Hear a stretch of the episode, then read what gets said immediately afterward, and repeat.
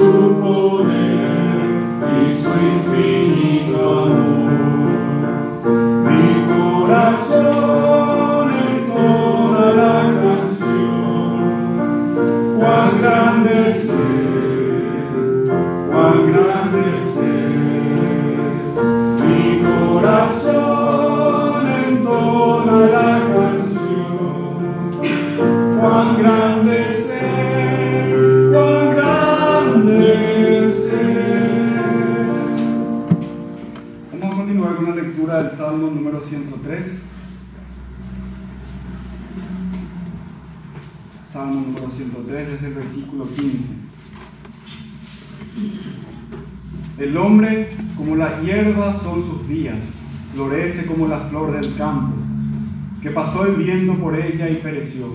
Y su lugar no la conocerá más.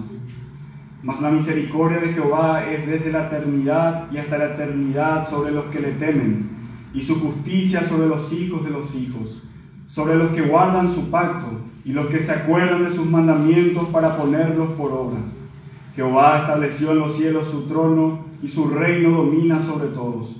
Bendecid a Jehová sobre sus ángeles, poderosos en fortaleza. Vosotros sus ángeles, poderosos en fortaleza, que ejecutáis su palabra, obedeciendo a la voz de su precepto. Bendecid a Jehová, vosotros todos sus ejércitos, ministros suyos, que hacéis su voluntad.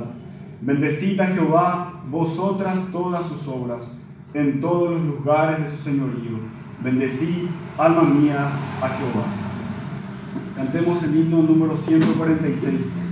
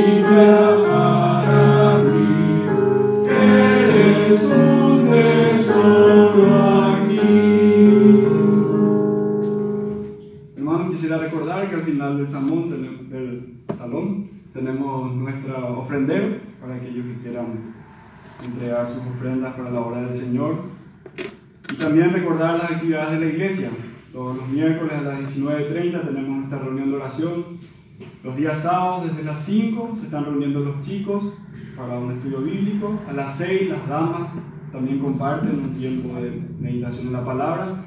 Y a las 7 de la tarde se estudia la confesión. Y los domingos tenemos a las 10 de la mañana nuestro culto central y a las 18 horas nuestros cultos evangelísticos a los que todos están invitados. También seguimos con nuestras actividades de evangelismo los domingos, una, una hora antes del, del culto para quienes quisieran acompañar. Vamos a cantar el, el último himno, el número 458.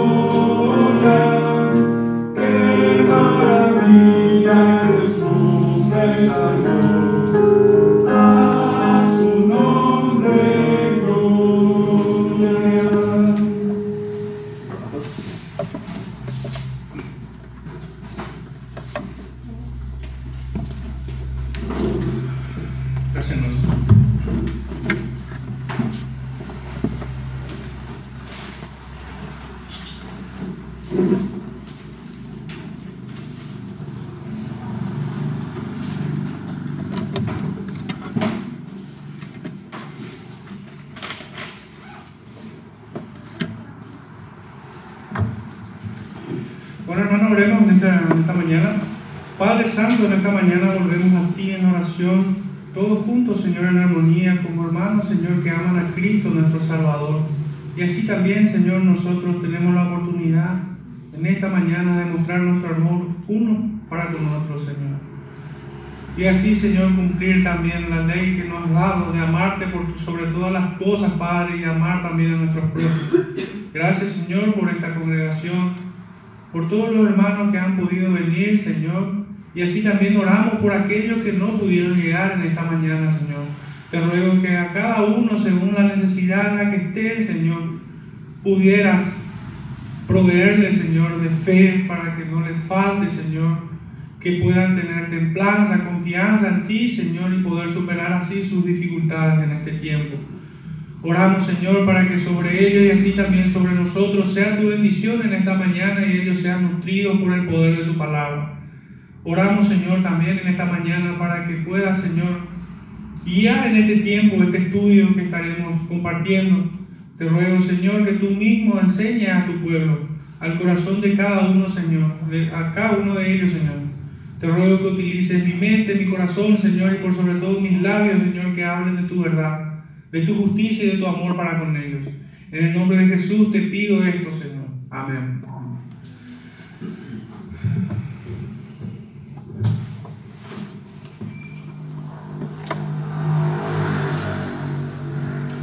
Bueno, hermanos, voy a pedir que se pongan de pie para poder reverenciar la palabra del Señor, que hoy estaremos compartiendo un texto de Proverbios, capítulo 31, versos 1 al 9. La palabra del Señor dice así. Palabras del rey Lemuel, la profecía con que le enseñó su madre. ¿Qué hijo mío? ¿Y qué hijo de mi vientre? ¿Y qué hijo de mis deseos? No des a las mujeres tu fuerza, ni tus caminos a los que destruyen a los reyes. No es de los reyes, oh Lemuel, no es de los reyes beber vino, ni de los príncipes la sidra. No sea que bebiendo olviden la ley y perviertan el derecho de todos los afligidos. Dad la sidra al desfallecido y el vino a los de amargo ánimo. Beban y olvídense de su necesidad y de su miseria, no se acuerden más. Abre tu boca por el mundo, en el juicio de todos los desvalidos. Abre tu boca, juzga con justicia y defiende la causa del pobre y del menesteroso. Que el Señor bendiga su palabra en esta mañana en el corazón de cada uno de ustedes. Pueden sentarse, hermanos. Veníamos estudiando el libro de Hebreos, pero al término de cada capítulo tenemos por costumbre ir a otro punto de la Sagrada Escritura y de, y de esa manera tratar de predicar todo el consejo de Dios. No debe extrañar a ninguno de ustedes que yo diga que estamos viviendo tiempos peligrosos, donde el pecado se enseñorea del hombre, del mundo. Pero vale decir también que de las iglesias en este tiempo. Muchos se proponen como paladines de una cosa u otra, solamente con la intención de conseguir plataforma, de ser conocido.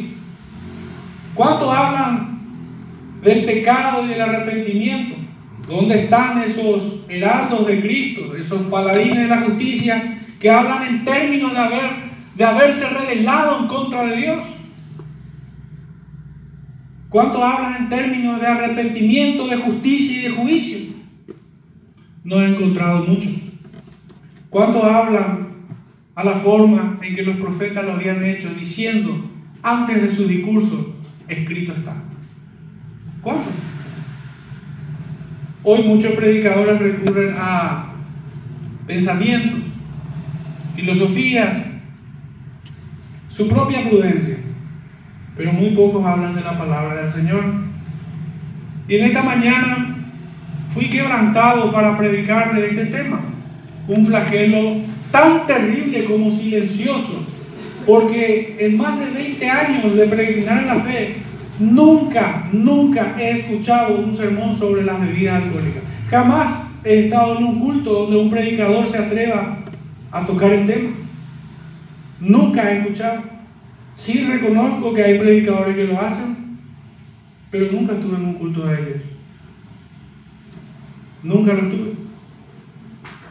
Que el Señor realmente fortalezca a estos hermanos de la fe que se atreven a tocar estos temas, que son de alguna manera censurados, inapropiados. Hablemos de otras cosas. Miremos el tronco y no la paja que hay en nuestros ojos. Me propuse compartir de un tema que silenciosamente se prohíbe predicar, las bebidas alcohólicas y el creyente. Como había dicho en 20 años de peregrinar en la fe, jamás escuché una enseñanza al respecto desde el púlpito.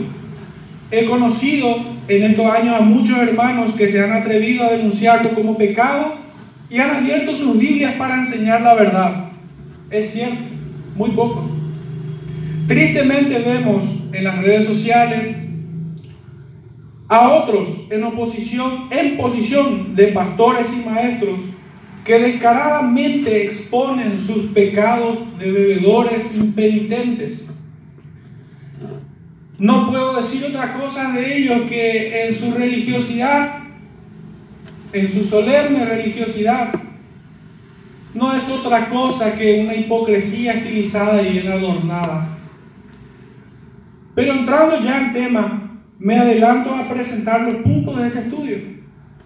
Lo dividí en tres para terminar con una aplicación. Primero es ver la clara enseñanza que encontramos en nuestro texto central de Proverbios 31, verso 1 a 9.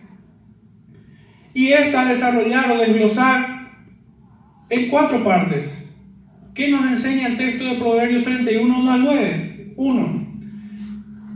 El que ama amonesta. Dos, el consejo amoroso. Tres, las terribles consecuencias de no escuchar el consejo. Cuatro, un llamado a predicar.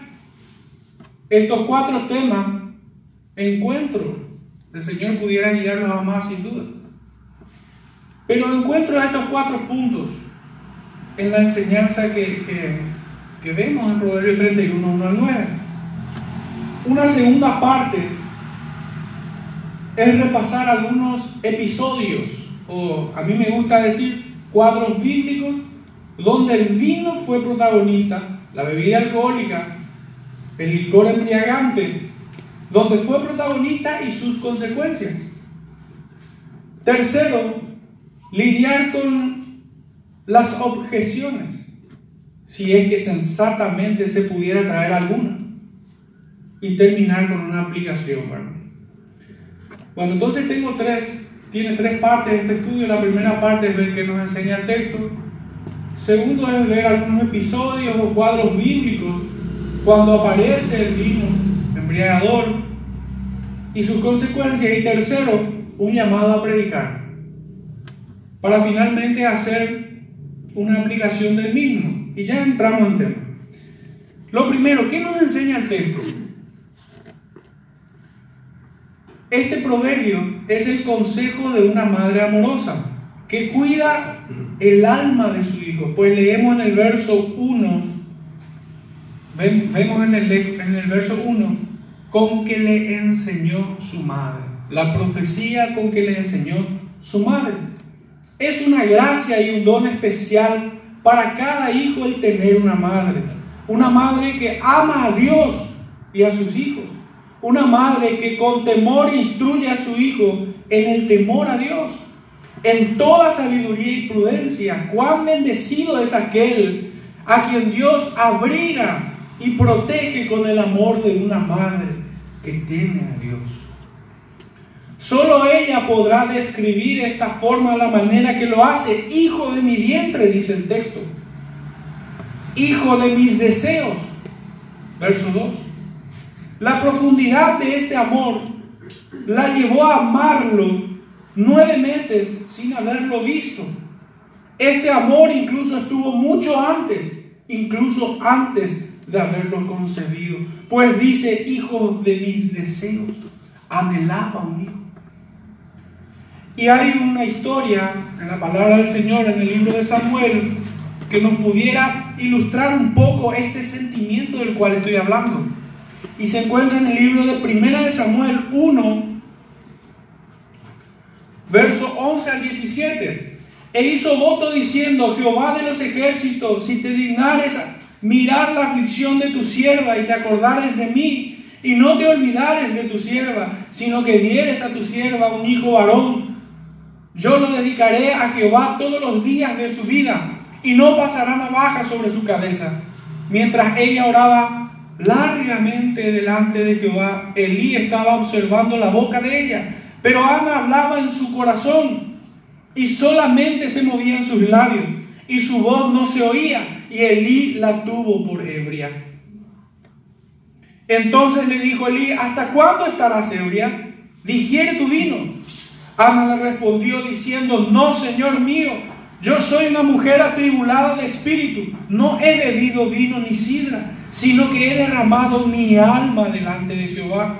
No tengas a tu sierva por una mujer impía, porque la magnitud de mis congojas y de mi aflicción he hablado hasta ahora. Elí respondió y dijo, ve en paz, y el Dios de Israel te otorgue la petición que le has hecho. Y ella le dijo, halle tu sierva gracia delante de, de tus ojos. Y se fue la mujer por su camino y comió, y no estuvo más triste. A propósito de nuestro tema en esta mañana, si bien con este pasaje me propuse mostrar el amor de una madre que es mucho antes incluso de haber concebido el hijo, es notable que en el mismo texto aparezca esta conexión. Mujer, digiere tu vino. ¿Hasta cuándo estarás ebria? Y ella responde, no soy mujer impía. No soy mujer impía. No me tomes así es el clamor de todas mis congojas. Soy un alma atribulada que derrama su alma delante del Señor. La conexión es vital. El vino, la ebriedad, el digerir el vino y, este calificativo que Ana rechaza. No soy mujer impía. Este es el amor de Dios que pone en el corazón de toda madre virtuosa. Notablemente en el mismo capítulo de Proverbios 31, encontramos este texto de la mujer virtuosa, cuántas veces dedicadas a nuestras madres, a nuestras esposas, a nuestras hermanas, con mucha justicia.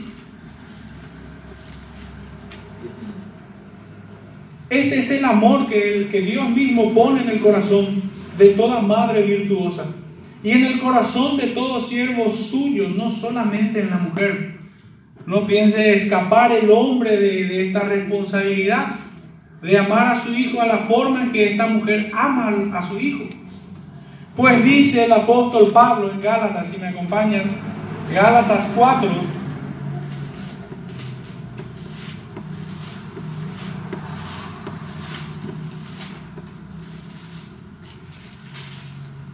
Gálatas 4, verso 18 al 20. Bueno es mostrar celo, bueno es mostrar celo en lo bueno siempre, y no solamente cuando estoy presente con vosotros. Hijitos míos, por quienes vuelvo a sufrir dolores de parto, hasta que Cristo sea formado en vosotros. Quisiera estar en vosotros ahora mismo y cambiar de tono, pues estoy perplejo en cuanto a vosotros. El amor de esta madre es tan profundo, tan profundo como solo ella puede sentirlo. Pues ella sufrió al dar a luz, pues ella sufrió al cargar ese bebé, esa bendición en su panza. ¿Quién como la madre para realmente expresar la profundidad del amor que uno siente hacia el hijo? Pero así también debe ser el varón creyente, un varón que ama a Dios que teme a Dios y que a la manera en que Pablo lo dice, sufre con dolores de parto hasta formar en ellos, en sus hijos, a Cristo. Es lo que esta mujer estaba diciendo. Esto es lo que la mujer estaba haciendo en Proverbios 31. Oh, Lemuel, no es de los reyes el beber vino, ni de los príncipes la sidra. No des tus fuerzas a las mujeres, ni, ni tus caminos a los que destruyen a los reyes. Le estaba instruyendo en toda prudencia, con gran amor. Ese era el ribete de todo su consejo, de toda su exhortación. Hijo de mi vientre, lo llaman.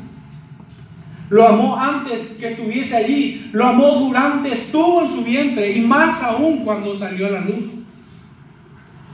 Algunos comentaristas dicen de este proverbio, de este hombre Lemuel, que se trata de otro nombre dado a Salomón, de otro nombre dado a Salomón, pero sin restar importancia a este dato, prefiero enfocarme solamente en la posición que tiene el hijo aquí, y es la posición de un rey, de alguien que imparte justicia, de alguien que guía a un pueblo, de alguien que intercede por ese pueblo delante de Dios. Solamente quisiera enfocarme en esto. Y es la de un rey. Esto nos trae una conexión a todos nosotros. A todo hijo de Dios, a todo nacido de nuevo. Nos conecta, nos compromete, nos amonesta a nosotros. ¿Por qué lo digo esto? Porque nosotros somos hijos del gran rey. En palabras del apóstol Pedro dice que nosotros somos reyes y sacerdotes. Primera de Pedro 2.9. Mas vosotros sois linaje escogido, real sacerdocio, nación santa, pueblo adquirido por Dios, para que anunciéis las virtudes de aquel que os llamó de las tinieblas a su luz admirable. Fíjense quiénes son miembros de nuestra familia son linaje escogido, linaje de Dios, de la simiente de Cristo. Somos de la familia real. Somos familia del sumo sacerdote. Esa es la forma en que nosotros debemos conducirnos también, como pertenecientes a ese círculo, como miembros de esa familia, hijos de Dios. Y en conexión a esto, Segunda de Juan, versos 5 y 6.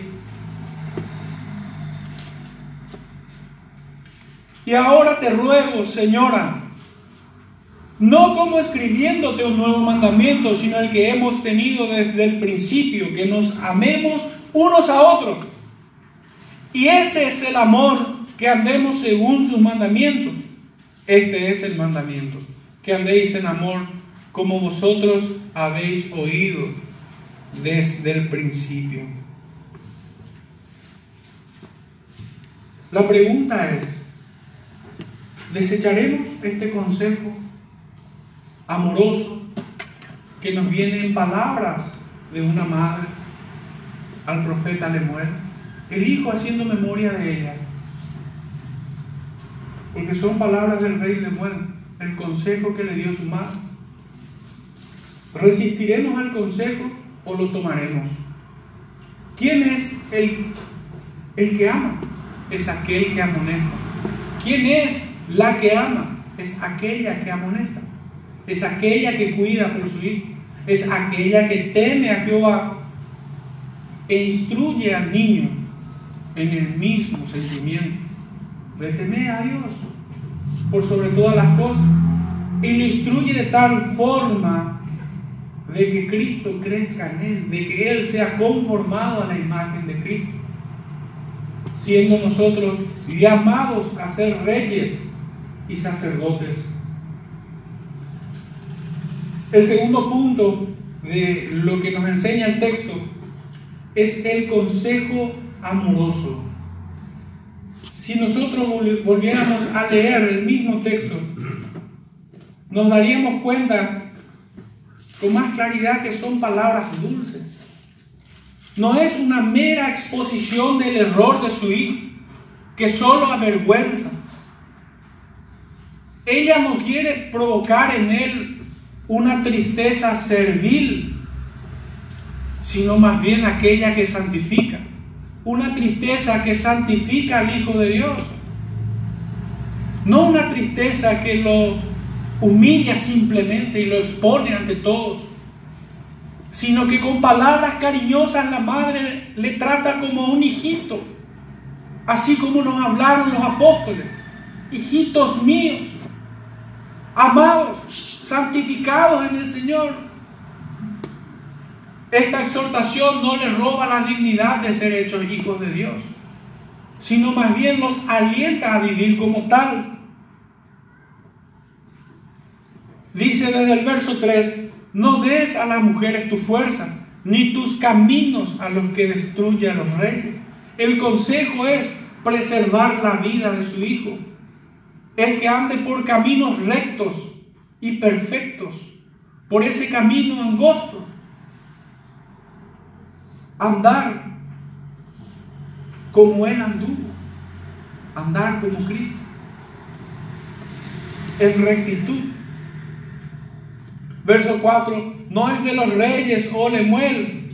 Cuánta dignidad hay en sus palabras. No es de los reyes beber vino, ni de los príncipes la sidra. No sea que bebiendo olviden la ley y perviertan el derecho de todos los afligidos. Está poniendo un seguro al alma de su hijo. Pues sabemos nosotros que aquel que desecha la ley de Dios, desecha a Dios desecha su salvación y la condenación se cierne sobre sus cabezas. La sustancia del consejo vemos en los versículos 3 al 5 como hemos leído, donde la fuerza del mismo se encuentra en esta frase, lo que destruye a los reyes. Lo que destruye a los reyes no es un mero capricho el que la madre le exige a su hijo sino lo dice lo que destruye a los reyes. ¿Qué es lo que destruye a los reyes? A renglón seguido, no es de los reyes beber vino. No es de los reyes beber vino. Es esto lo que destruye. ¿Por qué no hemos de beber vino? ¿Por qué no hemos de embriagarnos? Porque esto destruye a los reyes destruye al hombre, corrompe el alma. Y más adelante vamos a ir viendo que este pecado no viene solo, viene con secuaces aún más terribles. Positivamente el consejo es no beber vino, es claro. No da licencia a la medida, tratar de encontrar la ecuación para encontrar licencia y beberla. no da margen a un poquito, un poco, un poco mucho o lo que fuera, o ocasionalmente de aquí a tanto. No da licencia, pues dice claramente, no es de los reyes beber vino. No es, es claro el mensaje. Todo vicio, sea de cualquier naturaleza, es destructivo al alma del hombre. Pero este vicio de beber vino tiene una conexión muy estrecha con otro pecado que cuando lo mencione se asquearán de él. Y es lujuria y perversión sexual. Pecados abominables. Cuando el Señor amonestaba a Israel, los acusaba de haber adulterado, de haber fornicado con los ídolos, de haberse prostituido detrás de los baales. Sin duda que estos vicios llevan a la ruina y a la miseria espiritual a todo hombre que la practique. Pero el daño que ocasiona es exponencialmente superlativo cuando se encuentran ellos en un padre de familia. O en términos del, del proverbio, en un rey que gobierna sobre un pueblo. ¿Por qué? Baja la moral. Baja la moral de la familia. Baja la moral de un pueblo. Esto es notable. Podemos levantar la vista y mirar a nuestros alrededores y probar esta ciencia. La ciencia de la palabra de Dios, del verdadero conocimiento. Y ver que esto se cumple, es infalible. ¿Quién podrá decir lo contrario? ¿Quién podrá argumentar en favor del vicio? ¿Quién podrá? Nadie podrá. Pues la palabra de Dios ya dictó su sentencia sobre el tema. Habíamos dicho que este pecado, todo pecado lleva a la ruina y a la miseria espiritual, pero este daño es exponencialmente superlativo cuando se encuentra en un padre de familia o en un rey que gobierna, en términos del proverbio. Si la moral del mismo cae, así también será con su familia o pueblo sin olvidar que el daño que pastores y maestros ocasionan a la grey son aún peores, porque ellos dicen llamarse profetas del Dios viviente, mensajeros de Dios desde el púlpito. Ellos hablan como si tuvieran autoridad de parte de Dios, pero no se dan cuenta que esa palabra que están leyendo la condenan cada segundo que se paran frente del púlpito, por enseñar pecado, por, por señalar cualquier otra cosa y no señalar al pecado. ¿Cuál es el negocio del predicador sino mostrar el pecado? ¿Cuál es el negocio sino de purificar la iglesia? ¿Cómo se hará esto, queridos hermanos, si no es señalando el pecado? Podemos mirar con liviandad o hacer la vista gorda, siendo nosotros atalaya, debiendo al enemigo asediarnos, callar, como si fuera que Dios no nos ha dado luz para discernir estos temas. ¿O es que acaso no tenemos aquella ciencia para diferenciar lo santo de lo profano? Claro que lo tenemos. Y ningún predicador podrá, excusarse en ignorancia. Tal pecado no pasará de largo.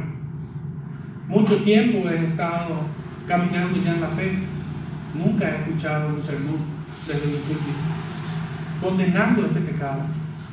Condenando, nunca lo he escuchado. Probablemente algunos de ustedes han pasado por lo mismo. O si lo han escuchado, no creo que lo hayan escuchado muchas veces.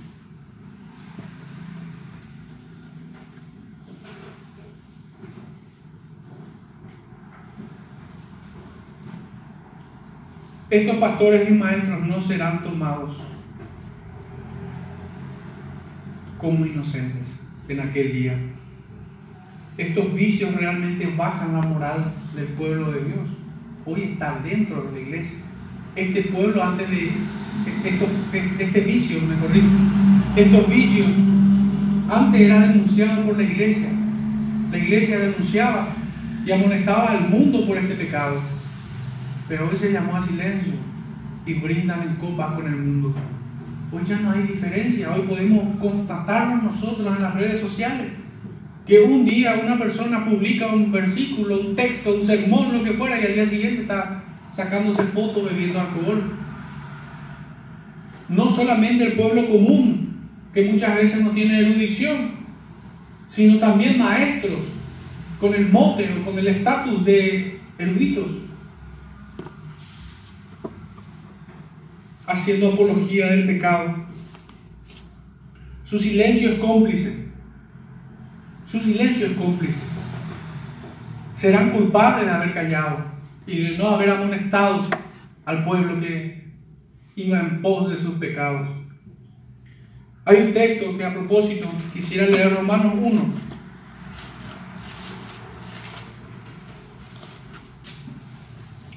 Romanos 1, verso 28 al 32. Y aquí voy a emprestar a estos pastores, maestros y grandes eruditos. Romanos 1, 28 al 32. Y como ellos no aprobaron tener en cuenta a Dios, Dios los entregó a una mente reprobada para hacer cosas que no convienen. Estando atestados de toda injusticia, fornicación, perversidad, avaricia, maldad, llenos de envidia, homicidios, contienda, engaños y malignidades, murmuradores, detractores, aborrecedores de Dios, injuriosos, soberbios, altivos, inventores de males, desobedientes a los padres a propósito. Era una madre la que nos enseña el Proverbio 81. Necios, desleales, sin afecto natural, implacables, sin misericordia, quienes habiendo entendido el juicio de Dios, que los que practican tales cosas son dignos de muerte, no solo las hacen, sino que también se complacen con los que practican. Estos predicadores con su silencio no muestran otra cosa que su complacencia en estos pecados. Y es notable que esta amonestación sea al mundo, a todo hombre, pero hoy debe ser recordada a la iglesia. Este pecado en particular, a más de aliarse con otros, es, es de igualmente asqueroso porque tiene el terrible mal de hacer olvidar a los que beben de la ley de Dios, que es agradable y perfecta, pura y santa, que hace sabio al sencillo, que convierte al alma y que es poder de Dios para aquellos que creen en ella. El vino hace esto. Pues habíamos leído en nuestro texto, no sea que bebiendo te olvides de la ley. Verso 5, no sea que bebiendo olviden la ley y perviertan el derecho de todos los afligidos. Es terrible este pecado.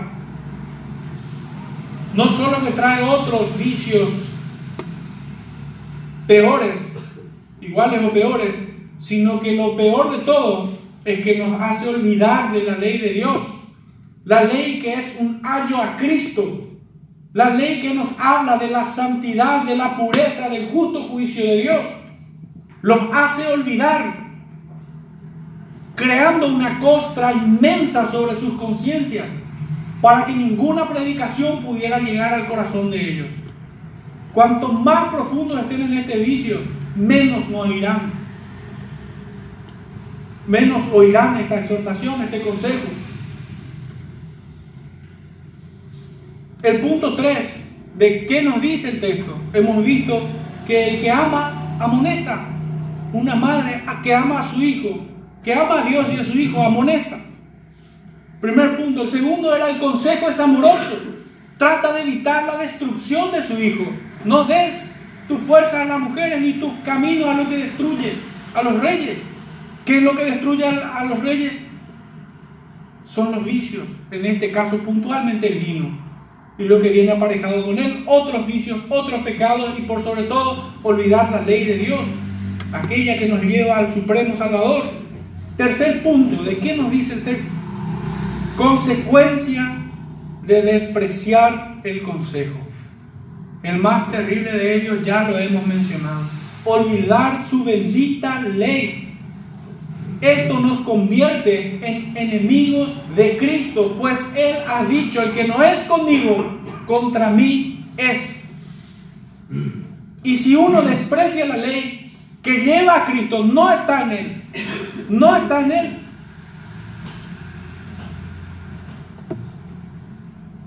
Y hay varios textos que pudieran reforzar eso. Ustedes pudieran comprobarlo en Juan 14, 15.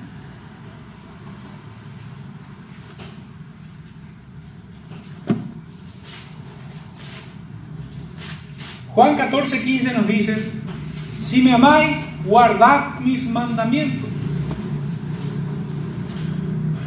Y a vuelta de página, en el 15, 14, vosotros sois mis amigos si hacéis lo que yo os mando. El contraste es absoluto. El que desecha el consejo, el que desecha la ley, no es de Dios. Pero el que guarda la ley, el que considera el consejo este tiene a Cristo. ¿Cómo pudiera ser que alguien que desechara el consejo y la ley de Dios tuviera a Cristo quien dijera en la cruz, consumado es? No he venido a abrogar la ley, sino a cumplirla. No he venido a desecharla, sino a ponerle por obra. ¿Cómo pudieran tener a aquel que dijera delante de, de Juan y de aquellos que estaban allí, permite que se cumpla toda justicia? ¿Cómo pudiera tener alguien que desobedece a la ley y al consejo, que menosprecia el consejo, pudiera tener a este hombre, a este Salvador, a este Dios? No pudiera sería un contrasentido total y absoluto. Aquel que no tiene a la ley en su escrita en sus corazones no es de Dios. Y a propósito de esto,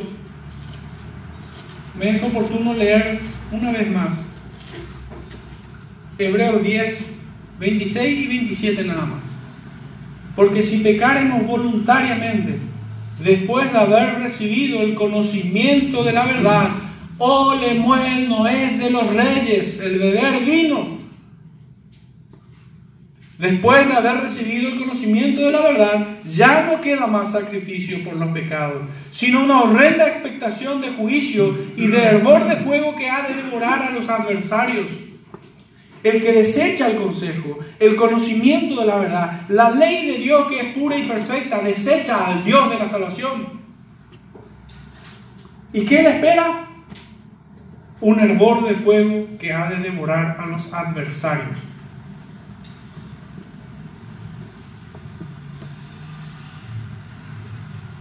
Esto sitúa al bebedor en una situación miserable. Si volvemos de vuelta a nuestro texto central, Proverbios 31.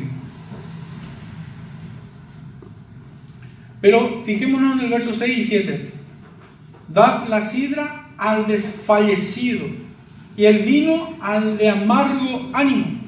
Beban y olvídense de su necesidad y de su miseria, no se acuerden más. Estos son los menesterosos que no serán quitados del muladar. Estos son los que van a permanecer en la letrina hasta que el Señor venga a llevarlos al fuego eterno. Son aquellos que se empavonan en su hediondez, en la hediondez de sus pecados. Aquel que desecha el consejo y aparta de su oído la ley, permanecerán en miseria. Son miserables. El que olvida la ley no tiene la fe, no tiene a Cristo, no tiene la salvación. Romanos 3:31. Dice la palabra, habíamos, la proposición era que el que olvida la ley no tiene fe, no tiene a Cristo, no tiene la salvación. Como evidencia de esto, Romanos 3:31, luego por la fe invalidamos la ley en ninguna manera, sino que confirmamos la ley. Aquellos que tienen una fe salvífica confirman la ley no la desechan. ¿Cómo pudieran desechar aquello que está inscrito en sus corazones por el dedo de Dios. No pueden borrarlo, no podrán desecharlo. El tal, el que despreciare la ley de Dios, aunque dijera que tiene fe en él, el tal desprecia la sabiduría y el conocimiento, el consejo y la prudencia, la justicia y el justo juicio, junto con el juez en su trono de gloria. El que desprecia la ley, el que desprecia el consejo, desprecia todo esto y aún más. Desprecia el arrepentimiento, la obra de Cristo en la cruz, desprecia aún todo el propósito de su venida aquí en la tierra, de cumplir toda la ley. Mateo 3:15 nos dice esto. El que desprecia el consejo amoroso está separado de Cristo, pues él mismo dice, no he venido para abrogarla, sino para cumplirla. Y esto debiera estar inscrito en el corazón de cada uno de sus redimidos. El consejo amoroso de esta madre expone a su hijo las consecuencias de no escucharlas. Será un desfallecido, será un miserable, será uno de amargo ánimo que no tiene esperanza y que ante la muerte su corazón se atribulará como en ningún otro día. Por último, ¿qué nos enseña este texto? Un llamado a predicar. Antes que olvidar la ley de Dios, olvídate más bien de esa loca idea de beber vino y predica. De esto no te olvides. Esta madre en su amoroso consejo enseña las mismas palabras de nuestro Salvador. Por favor, vayamos a Mateo 28. Sé que hasta de memoria pudieran decírmelo, pero tengan en mente las palabras de esta mujer que amonesta a su hijo. Las palabras de esta madre amorosa en su consejo enseñan las mismas palabras de nuestro Salvador. Mateo 28, verso 18 al 20. Y Jesús se acercó y les habló diciendo, Toda potestad me es dada en el cielo y en la tierra. Por tanto, id y haced discípulos a todas las naciones, bautizándolos en el nombre del Padre y del Hijo y del Espíritu Santo. Ahora bien, aquí, enseñándoles que guarden todas las cosas que os he mandado. Y he aquí yo estoy con vosotros todos los días hasta el fin del mundo. ¿En qué se parecen las palabras de nuestro Salvador con las palabras de esta mujer? Abre tu boca por el mundo. En el juicio de todos los desvalidos, abre tu boca, juzga con justo juicio. ¿Qué han de enseñar a aquellos que fueron encomendados, comisionados por nuestro Salvador, han de enseñar el justo juicio de Dios. Han de enseñar de su condenación y de la gracia que es que está allí. Esto han de enseñar. Abre tu boca. No calles. Que tu silencio no sea cómplice en este pecado. No le no es de los reyes callarse. No es de los reyes guardar silencio cuando el pueblo se extravía. Esto es de cobardes y de aquellos que se complacen en sus pecados. Abre tu boca, juzga con justicia y defiende la causa del pobre y del menesteroso. En esto se parecen las palabras de nuestro Salvador con las palabras de la Madre de la Muerte. No existe amor más puro y santo que el de nuestro Salvador Así es el amor de esta madre que con fe y esperanza expresa el más digno llamado que solamente es propio de aquellos que evitan la vergüenza y viven como reyes y sacerdotes, pertenecientes a la familia de una majestad regia, cuya ciudadanía está en los cielos. A esto le dice, abre tu boca al mundo y anuncia el justo juicio de Dios. Juzga con justicia el consejo es completo. Cuando enseña el bien para seguirlo y enseña el mal para evitarlo. Esto es la faena de todo padre de familia, temeroso de Dios, que verdaderamente ama a sus hijos. Es también la tarea de todo maestro, predicador, que anuncia el justo juicio de Dios. Abre tu boca o le muere. No calles ante el pecado. No solo no lo practiques, tampoco calles cuando lo veas. Esto es lo que veo en Proverbios 31. Lo que siempre he escuchado de este, de este capítulo de Proverbios es de la mujer virtuosa. Gloria a Dios por ellas, por cada una de ellas. Pero gloria a Dios también por el consejo de una madre, de una madre amorosa que teme a Dios. El segundo punto de este estudio era mirar algunos cuadros bíblicos, donde el vino fue protagonista y sus terribles consecuencias. No voy a tomar muchos, solo voy a tomar tres cuadros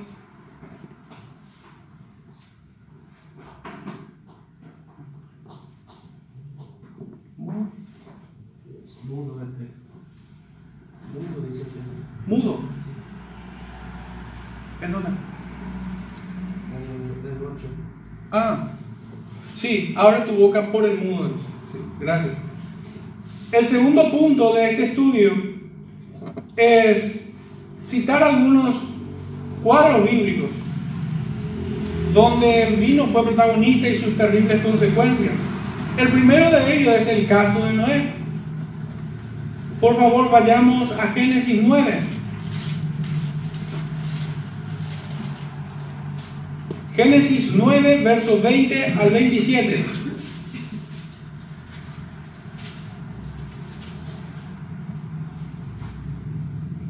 Después comenzó Noé a labrar la tierra y plantó una viña, y bebió del vino y se embriagó.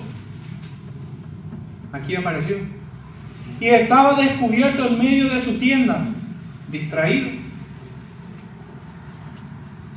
Es que el vino entorpece los sentidos y extravía el alma. Y Can, padre de Canaán, vio la desnudez de su padre y lo dijo a sus dos hermanos que estaban afuera. Entonces Sem y Jafet, tomaron la ropa y la pusieron sobre sus propios hombros y andando hacia atrás cubrieron la desnudez de su padre teniendo vueltos sus rostros, y así no vieron la desnudez de su padre. Y despertó Noé, Noé de, su, embriaguez y supo lo que había hecho su hijo más joven y dijo, maldito sea Canaán. Siervo de siervos será a sus hermanos. Dijo más, bendito por Jehová mi Dios sea Sem y sea Canaán su siervo. Y engrandezca Dios a Jafet y habite en las tierras de Sem y sea Canaán su siervo. Maldición vino sobre la familia de Noé cuando apareció el vino. Maldición. Otro caso encontramos en Génesis, pero capítulo 19 versos 30 al 38. La verdad que es muy aberrante esta historia, pero es necesaria. Es así de aberrante el vino. Génesis 19, 30 al 38 dice, pero Lot subió de Soar y moró en el monte, y sus dos hijas con él, porque tuvo miedo de quedarse en Soar y habitó en una cueva él y sus dos hijas. Entonces la mayor dijo a la menor, nuestro padre es viejo y no queda varón en la tierra, que entre, que entre a nosotras conforme a la costumbre hecho notable, la costumbre de toda la tierra. Ven, demos a beber vino a nuestro Padre y durmamos con él y conservaremos de nuestro Padre descendencia. Y dieron a beber vino a su padre aquella noche y entró la mayor y durmió con su padre, mas él no sintió. Habíamos dicho que el vino adormece los sentidos y extravía el alma, mas él no sintió, no sintió cuando se acostó ella ni cuando se levantó. En nuestro texto de Proverbio habíamos dicho, no siendo que bebiendo olviden la ley y perviertan el derecho de los desvalidos, Si este padre estaba sobrio y no había bebido vino, no la hubiera reprendido a su hija, no la hubiera exhortado. ¿Cuál fue el pecado de, de Lot aquí? A más de beber vino, no haber amonestado, no haber, no haber corregido, había pervertido el derecho de sus hijas de ser amonestadas por sus padres. El día siguiente dijo la mayor a la menor, he aquí, yo dormí la noche pasada con mi padre, démosle a beber vino también esta noche, y entra y duerme con él, para que conservemos de nuestro padre descendencia. Y dieron a beber vino a su padre también aquella noche, y se levantó la menor, menor y durmió con él. Pero él no echó de ver cuando se acostó ella, ni cuando se levantó. Y las dos hijas de Lot coincidieron de su padre. Y dio a luz la mayor un hijo y llamó su nombre Moab, el cual es padre de todos los moabitas hasta hoy. La menor también dio a luz un hijo y llamó su nombre Ben Ami, el cual es padre de todos los amonitas hasta hoy, enemigos acérrimos del pueblo de Dios en el Antiguo Testamento consecuencia de estos pecados. Fíjense cómo está aislado la perversión sexual y el vino. Es aberrante. ¿Cómo pudiéramos dar licencia u ocasión para que el vino se tome de nosotros? ¿Quién tiene la medida prudente de beber vino? No hay nadie que pudiera darlo. El vino apareció y así también la maldición Finalmente, el último cuadro bíblico de esta segunda parte es todo un pueblo. Habíamos visto el caso de Noé, de Lot, y ahora fijémonos en todo un pueblo. Y para ello vayamos a Oseas, capítulo 4.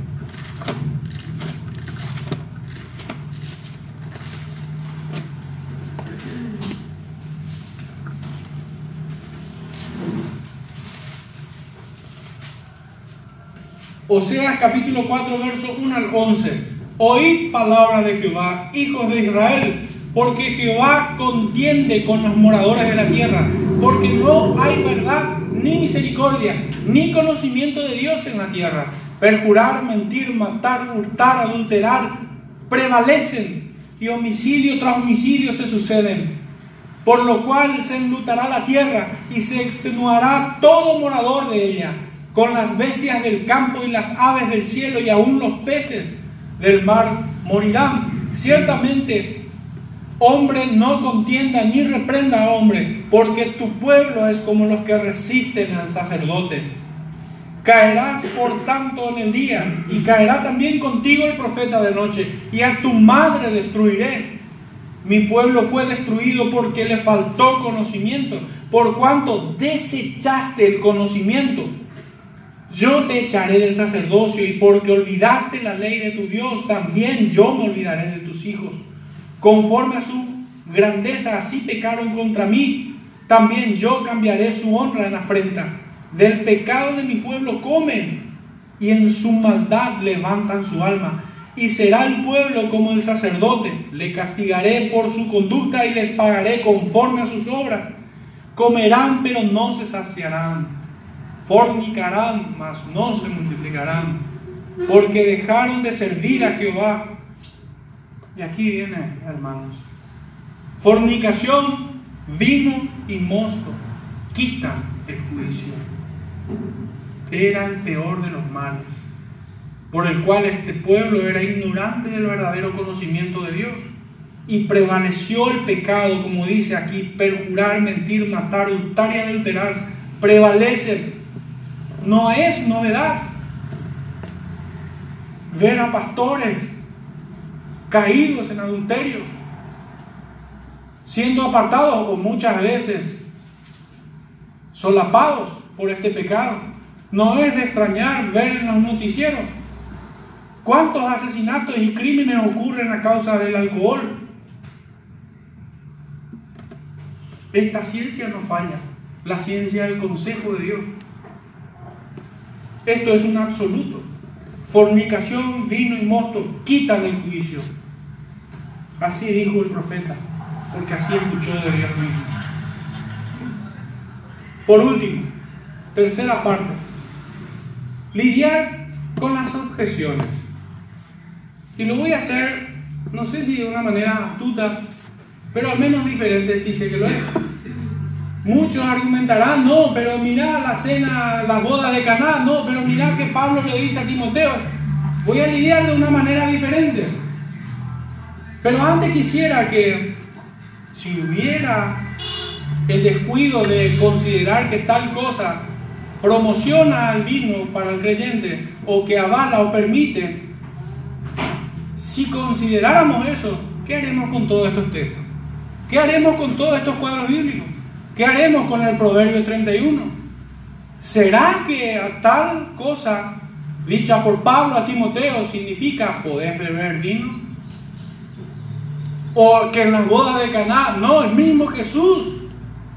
Muchos tienen este atrevimiento y hablan de cosas que no entienden.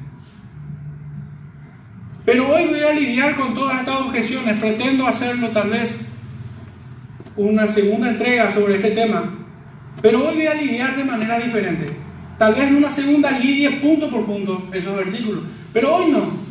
Hoy voy a lidiar de manera diferente. Y simplemente voy a evocar estas palabras del profeta. Donde dice, a la ley y al testimonio. Lo hemos escuchado. ¿Cuál es la ley? ¿Cuál es el testimonio de la Biblia referente al vino? Ya lo hemos escuchado. El profeta dice así, a la ley y al testimonio. Si no dijeren conforme a esto, es porque no les ha amanecido. Notablemente el profeta Isaías, quien dice esta frase, es uno de los que más condenó este vicio. Es uno de ellos. Y notablemente es uno de los que más habló de Cristo. Todo versículo nos lleva a Cristo, pero puntualmente la persona del Mesías, del Cordero de Dios, del perfecto, admirable consejero, de aquel que fue despreciado y desechado, varón de dolores, es el profeta Isaías.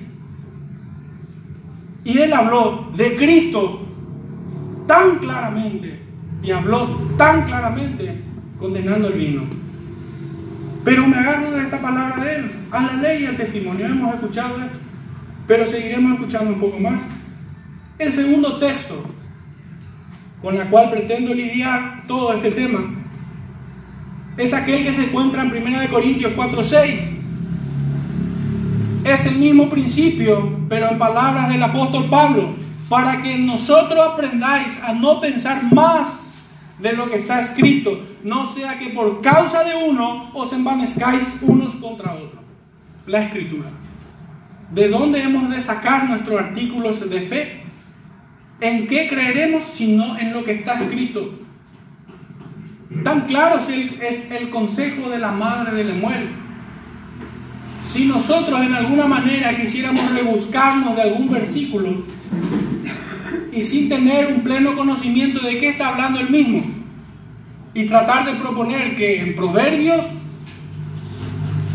condena el pecado del, del vicio del alcohol y en otro lo aprueba, entonces estaríamos quebrando la unidad orgánica de la escritura. Estaríamos trayendo o quebrando echando por tierra aquel principio de la no contradicción en la palabra de Dios. Pues Dios no es Dios de confusión. Solamente una prevalece. No hay dos entendimientos sobre un mismo tema, hay uno solo, porque uno solo es el que inspiró y uno solo es el que nos lleva a toda verdad. Si claramente vemos que es condenado el vicio del alcohol, aquellos que lo aprueban no son guiados por Dios. Es así de intransigente el tema. No podemos ir más allá de lo que está escrito, a la ley y al testimonio. Si no fuera así es porque no les ha amanecido. ¿Es duro? Sí. ¿Habrán muchos hermanos engañados? Sí. Claro que sí. Por eso no podemos callar. Por eso debemos tomar desde el versículo 1 al 9 el consejo de esta madre amorosa. Desechando este pecado, pero también no callando, sino abrir nuestra boca al mundo. Entonces, ¿qué haremos?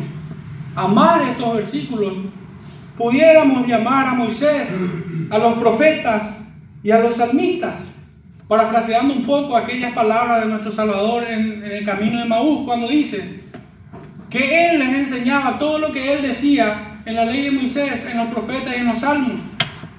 En este espíritu es que digo, llamemos a Moisés, llamemos a los profetas, llamemos a los salmistas, a ver qué dicen, que den su dictamen sobre el tema. Porque el profeta Isaías dice a la ley y al testimonio. Porque el apóstol Pablo dice que no nos vayamos más allá de lo que está escrito. ¿Qué dicen ellos? Y hermanos, ciertamente tengo cientos de versículos. Y no es una predicación exhaustiva, de ninguna manera. El Señor desprecia el pecado, aborrece el pecado, aborrece al impío. Toda su Biblia está permeada, toda su palabra está permeada. Por tanto, debemos de encontrar en cada libro, en cada profeta, en boca de cada profeta, que Dios condena el pecado puntualmente este. Puntualmente este. Quisiera comenzar con un texto muy apropiado y se encuentra en el libro de Joel, capítulo 1, verso 5. Llamemos a Moisés, a los profetas y a los salmos, a los salmistas. A ver qué dicen ellos de Cristo y de este pecado. Joel 1.5, despertad borrachos y llorad, gemid todos los que bebéis vino, a causa del mosto, porque os he quitado de vuestra boca. Porque el pueblo fuerte e innumerable subió a mi tierra, sus dientes son dientes de león y sus muelas muelas de león. Este, con este texto es muy oportuno empezar. A ver qué dijo el profeta Joel. Despierte, vigiere tu vino. Gemid y llorad todos los que bebéis vino. Se han adormecido, se han apartado de la ley de Dios, han desechado el consejo de Dios. Este pueblo borracho. Otro texto en otro profeta, pero Habacuc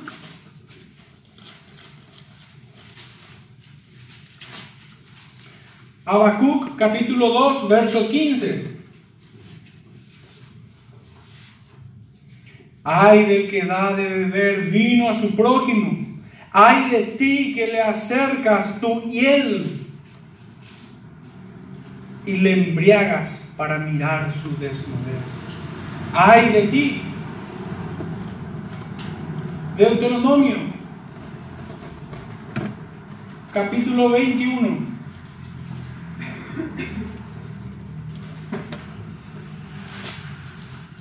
Verso 18 al 21. Si alguno tuviera un hijo contumaz y rebelde, recuerden estos adjetivos, si alguno tuviera un hijo contumaz y rebelde, que no obedeciera a la voz de su padre ni a la voz de su madre, y habiéndole castigado no lo obedeciere, entonces lo tomarán su padre y su madre y lo sacarán ante los ancianos de su ciudad y a la puerta del lugar donde viva, y dirán a los ancianos de la ciudad, este nuestro hijo es contumaz y rebelde, no obedece a nuestra voz, es glotón y borracho.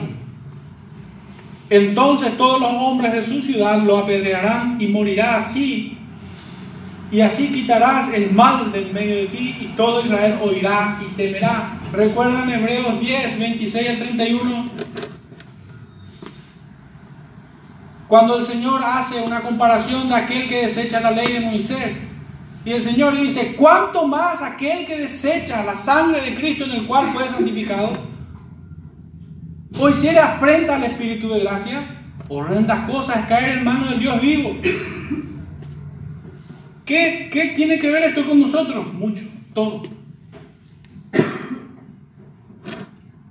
El padre está obligado a corregir. El padre está obligado a enseñar a su hijo en el temor a Jehová. ¿Y cómo lo haría si él es preso también de este vicio? No pudiera. ¿Con qué autoridad hablaría? De esta manera solo estaría pervirtiendo el derecho de los desvalidos, sus hijos, que debieran conocer al Dios eterno a través de la boca de su Padre. Otro texto, y muy oportuno, es el de Primera de Reyes. Primera de Reyes, verso 16, capítulo 16, verso 8 al 10. En el año 26 de Asa, rey de Judá, comenzó a reinar Elá, hijo de Basá, sobre Israel en Tirsa, y reinó dos años.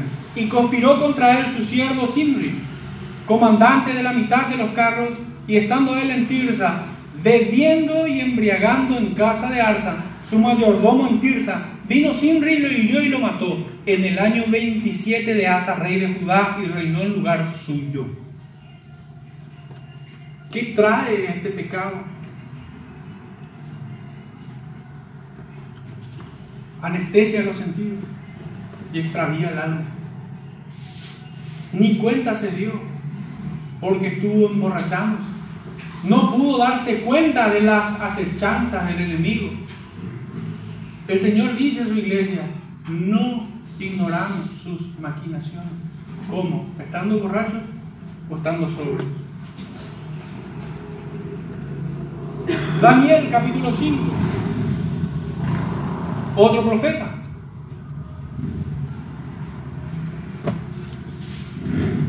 Daniel capítulo 5, verso 2. Vamos a hacer unos saltos aquí. Daniel primero capítulo 1, verso 8. Daniel 1, 8. Y Daniel propuso en su corazón no contaminarse con la porción de la comida del rey ni con el vino que él bebía. Pidió por tanto al jefe de los eunucos que no se le obligase a contaminarse. Ahora vayamos al capítulo 5, versos 2 y 3, mismo libro de Daniel. Él se propuso en su corazón no contaminarse con el vino de la mesa del rey. Capítulo 5, versos 2 y 3. Belsasar, con el gusto del vino, mandó que trajesen los vasos de oro y de plata que Nabucodonosor, su padre, había traído del templo de Jerusalén para que bebiesen en ellos el rey y sus grandes, sus mujeres y sus concubinas. Encuentran alguna conexión aquí, obviamente, ¿verdad? Entonces fueron traídos los vasos de oro que habían traído del templo de la casa de Dios, que estaban en Jerusalén, y bebieron en ellos el rey y sus príncipes, sus mujeres y sus concubinas, dos pecados juntos aliados aparentados. Son como siameses diabólicos en el creyente la bebida y la perversión sexual. Y pasemos al verso 22 al 31 del mismo capítulo. Y tú, su hijo Belsasar, hijo de Nabucodonosor, no has humillado tu corazón. Sabiendo todo esto, despreció el consejo. Sabiendo todo esto, despreció el conocimiento, despreció el juicio de Dios sino que, que contra el Señor del cielo te has ensoberbecido.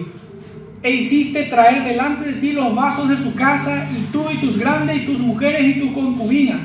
Bebisteis vinos en ellos. Además de esto, diste alabanza a dioses de plata y oro. Otro pecado más, idolatría. De bronce, de hierro, de madera y piedra, que ni ven, ni oyen, ni saben, y al Dios en cuya mano está tu vida y cuyos son tus estatutos, nunca honraste. Entonces de su presencia fue enviada la mano que trazó esta escritura. Y la escritura que trazó es Mene, Mene, Tekel, Uparsin. Esta es la interpretación del asunto. Mene, contó Dios tu reino y le ha puesto fin. Tekel, pesado ha sido en balanza y fuiste hallado falto. Pérez, tu reino ha sido roto y ha dado a los medos y a los persas. 29, verso 29. Entonces mandó Belsasar vestir a Daniel de púrpura y poner en su cuello un collar de oro y proclamar que él era el tercer señor del reino. La misma noche fue muerto Belsasar, rey de los caldeos. Dios no se tarda en juzgar ni traer su justicia, sino que se cierne sobre aquellos que no escuchan el consejo. Y Darío de media tomó el reino siendo de 62 años. Fue desechado, fue humillado, fue a las camas de gusanos. Otro texto, otro texto encontramos en el libro de Oseas. 4.11. Fornicación, vino y monto. Quitan el juicio. Ya lo habíamos leído. Levítico 10, 8 al 11, si quieren lo anoten. La exhortación es, no beberéis, no beberéis. En Ezequiel 44, 21 dice, ningún sacerdote beberá vino. En Primera de Corintios, capítulo 5, verso 1, apartémonos de esto. En Lucas 21, 34 habla en términos de disipación y embriaguez.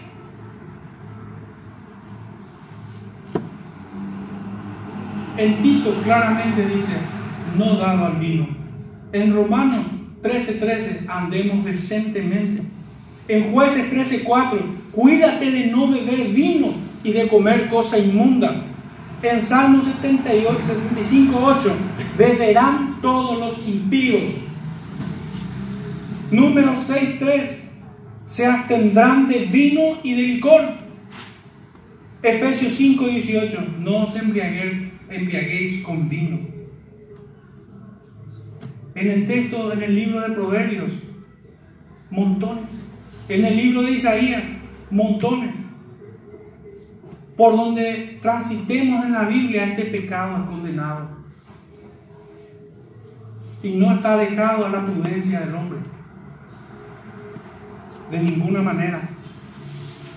¿De qué manera he lidiado con las objeciones? simplemente yendo a la ley y al testimonio. De no ir más allá de lo que está escrito.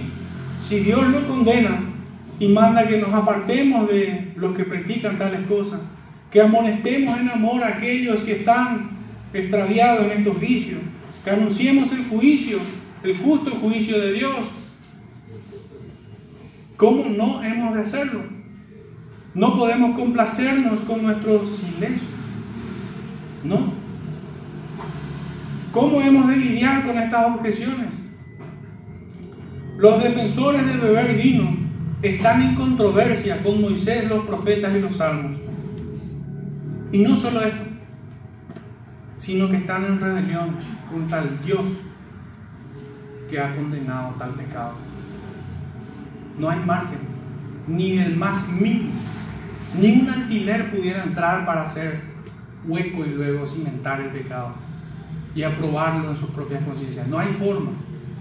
El Señor aborrece el pecado y aborrece al impío que lo practica y aún aquellos que se complacen con lo que la practican. ¿Cuál es la aplicación que pudiéramos hacer a todo esto? Yo no les he acusado a nada. Los, los he instrumentado en este tema para que pudiéramos presentar defensa allá afuera. Para tener una férrea convicción de que nuestro Dios es santo. Dios es santo nosotros debemos entender el justo juicio de Dios. Debemos discernir el cuerpo de Cristo. Debemos creer y aferrarnos a las promesas. Debemos tomar todo consejo y amonestación y así adquirir prudencia. Bebiendo vino no podremos.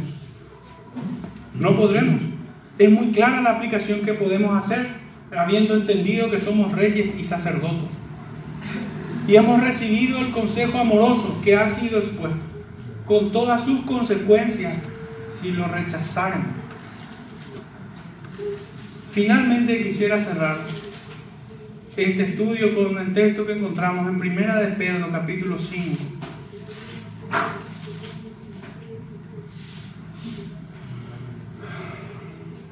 Versos 7 y 8 en oposición total a aquellos impíos que dan rienda suelta a toda su carnalidad en el vino, aquellos que codician el vino cuando rojean la copa. Estos no hacen otra cosa que desahogar toda su ansiedad en este pecado. Y de esta manera tal vez alienar su alma de alguna manera. Llenar todo el vacío que tienen como dice el proverbio, como desfallecidos, como los de amargo ánimo, beban y olvídense de su desgracia. Pero ¿qué debe hacer el creyente? ¿Qué debemos hacer nosotros?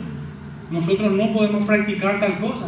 ¿Qué hemos de hacer cuando estemos ansiosos, preocupados, atribulados? Dice primera de Pedro 5, 7 y 8, echando toda vuestra ansiedad sobre Él porque Él tiene cuidado de vosotros. Sed sobrio y velado. Porque vuestro adversario el diablo, como león rugiente, anda alrededor buscando a quien devorar. Muchas familias fuera de aquí, fuera de esta congregación, están en afrenta, en oprobio. Conocí pastores con hijos homosexuales. Conocí pastores con hijos disolutos, con hijos impíos, así como los hijos de Eli.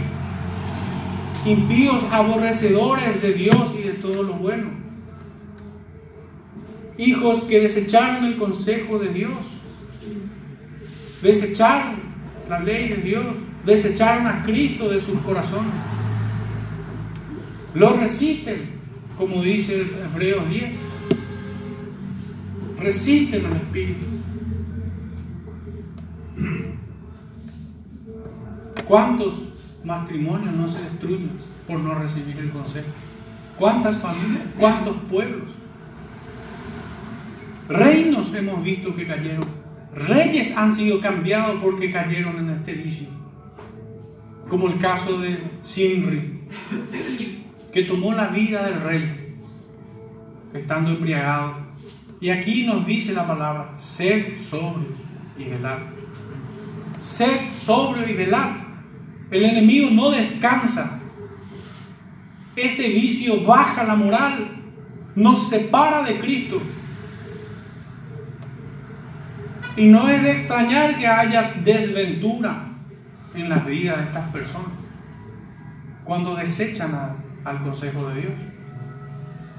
Pero el Señor en esta mañana, querido hermano, te dice, hijo de mi vientre, hijo mío, oh iglesia, no deseches el consejo de Dios.